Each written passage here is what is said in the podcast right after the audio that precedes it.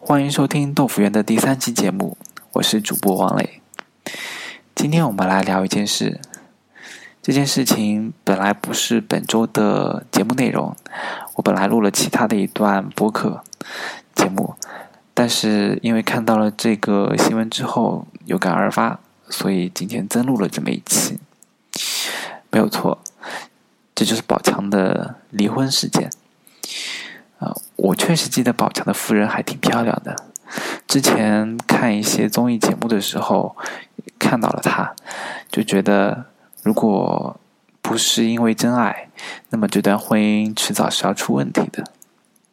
而今天在看到宝强发出的离婚声明之后，我也在微博和网上搜了一下，我发现机智的网友们已经扒出了无数个细节。比如在之前的合照里面，经纪人和宝强站在马蓉的两边，但是马蓉却靠着的是经纪人，而不是宝强。还有之前在某个综艺节目里面，其他人都因为很久没有和家人见面，所以打电话的时候都能打到超时，但是只有宝强说的话比较少，而且马蓉的反应还特别的惊慌失恐，觉得你是。你怎么可以在这个时间段打电话过来呢？当然，这些细节在现在看来都是马后炮，都是理所当然。但是，如果我们带着一种他们当时已经出了问题的心态去看以前的事情，那么这些事情或者说这些问题肯定都是容易被发现的，甚至可能本来没有问题的，会被我们误以为出现了什么问题。人就是这样，喜欢把以前看到过的事情或遇见的经历强加到另外一件相似的事情上，然后按着这个剧本去找线索。所以，当你真的想找出这些线索的时候，其实这并不是什么困难的事情，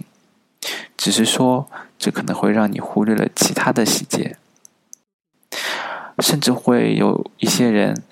他们在找到了与自己的想法。或者说与这个剧本相矛盾的线索时，会选择视而不见，因为这和他的预期不同，这让他的思考变得更加的困难。所以，与其说人喜欢这样，倒不如说人是已经习惯了这种生活方式、这种思考方式，因为这对我们来说更加的方便、更加的轻松。毕竟，如果我们每遇到一件事情，都要去考究每一个细节，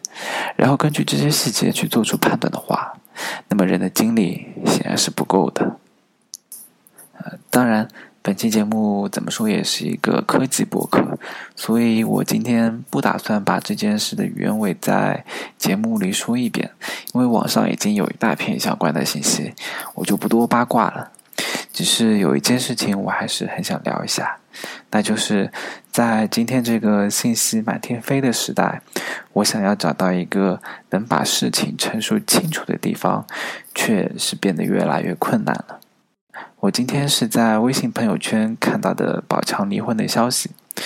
一个朋友发了一张图，然后配了一句话，说宝强好可怜。我当时挺好奇的，宝强怎么就可怜了呢？于是我点开那张图片，原来那就是宝强的离婚声明。声明里面有这么一段话：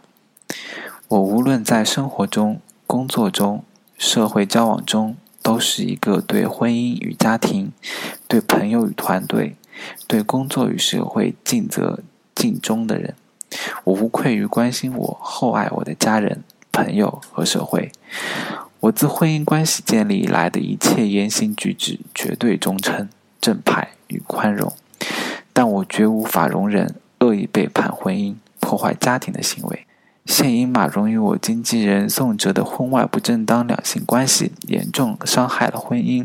破坏了家庭，我郑重决定解除我与马蓉的婚姻关系，同时解除宋哲的经纪人职务。这只是声明的一个部分。看到这里，我直觉的认为这又是一出婚姻闹剧，只是这次是发生在雇主与雇佣之间而已。本着一颗天生八卦的心，我还是打开了我的微博，想要搞清楚事情的来龙去脉。因为我相信，在声明发表的几个小时内，一定会有众多网友把一些内部的信息给扒出来。但是，当我打开微博，找到王宝强的微博后，我看到的除了那份声明之外，就只有无限的慰问和谩骂。当然，这里的谩骂都是指向的马蓉，各种话都有，有的骂的非常直接，也很难听。我个人认为这种话一般人也不会在生活中说出来，所以只能在网上说两句，发泄一下而已。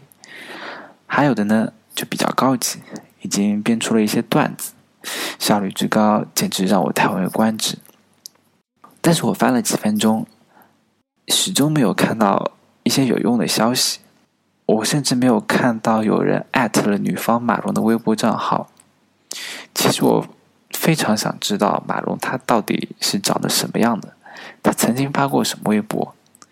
可是这么多人竟然都没有人艾特她，只是空空的谩骂而已。我非常，其实我真的非常搞不清楚这一点。然后我就自己用马蓉这个名字去搜她的账号，然而结果却非常意外，我搜出了一堆的马蓉，我随便的点了一个，就发现他已经被骂得非常之惨。博主也只能苦苦的哀求，说自己虽然叫做马蓉，但并不是那个马蓉。中间也有好心的网友为他辩护澄清，但是无奈愤怒的网友数量非常之多，几乎是一上来不管三七二十一就先骂两句。我猜他们基本也都不会有心情去管这个人到底是不是真的马蓉吧。或者，虽然有网友澄清，但是这条澄清的信息很快就又会被其他的辱骂评论所覆盖掉，那么其他看到的人也自然就搞不清楚了。而对于真正的马蓉来说，情况就更为糟糕了。我发现他的每一条微博下面都有网友的攻击，而且甚至是连去年发的微博也没有得到幸免。我虽然不想为马蓉洗白，但是对于网友们目前的行为，确实是感到非常震惊的。毕竟现在了解的信息也只有宝强的一份声明，但是却引起了这么大的波澜，还导致了无数个同叫做马蓉的微博用户受到了攻击。这个事情该怎么算呢？他们也没有做错什么，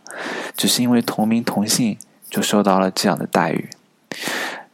可以想一下，万一这之中真的有人因为这个事情而出了什么事情，那么网友是不是该对此负责呢？或者说，会不会又有另外一群网友去讨伐这些攻击马蓉的网友，然后循环往复，争论不断呢？我不想多加猜测，只是想说，我们的感情其实很容易被利用。却不容易发现事实的真相，而一旦我们的感情被舆论所利用，真相则会被藏得更深，因为那些真实的声音会被不断的掩埋起来。如果你是一个阴谋论的支持者，那么你甚至还可以猜想，这是某人为了将媒体大众的注意力集中到这件事情上，而忽略其他事情去精心策划的，有可能吗？当然有可能啊，毕竟这个世界本来就是由无数的谎言构成的，而这种道德事件也是被世界所需要的。就像乔治·奥威尔在《一九八四》这本书中所说的：“战争是为了和平和稳定而存在的，战争能让民族的团结意识空前提高，因此人们也就没有了争取其他感情的精力，社会也将因此而变得稳定。”这里的战争并不一定是要上阵打仗，赤手空拳的与对方肉搏，只要让人在思想上能感受到战争的紧张，就足以维护社会的稳定了。道德事件其实也是这样，只有这种事件的发生，才能让人们在日常生活中受到的压力得到释放，就像微博中的网友一样，并且还能够在社会中营造出一种宏大的正义感和道德感。但这是不是真实的呢？我在网上很难搜到简单描述事件始末的文字，比如昨天发生了什么，今天发生了什么。我看到的都只是猜测和口诛笔伐。我其实还挺期待事件最后有反转的，倒不是说我觉得宝强在说谎或隐瞒了什么，我只是想知道，如果真的有反转，万一真的有反转。那么现在攻击马龙的网友会怎么样？如果这种攻击真正的造成了影响，那么网友是否该负责？不然，我个人觉得这样一个环境对我来说是非常恐怖的，因为很有可能明天就会有一个叫做王磊的人被爆出出现什么道德上的问题，然后我一觉醒来就发现我的微博或者我的播客。受到了无数网友的攻击，而这种伤害，我也只能自己独自承受。当然，好在我的微博用户名并不是我真正的名字，所以其实我不必担心这个问题。但是在如今实名制越来越严重的情况下，谁也不能够保证会不会发生这个问题。好吧，这个话题可能又沉重了一点，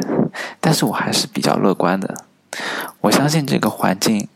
或者说这个社会的环境会变得越来越好，不然我也不会做这个节目，去把自己放到一个公开的场合下面。我还是相信通过这种交流，会有更多的意外之喜吧。就像这期节目，本来是想讲别的话题的，但是突然发生了这件事情，就多录了这么一期。所以我下周就可以出去好好的玩啦。那么今天的节目就到这里。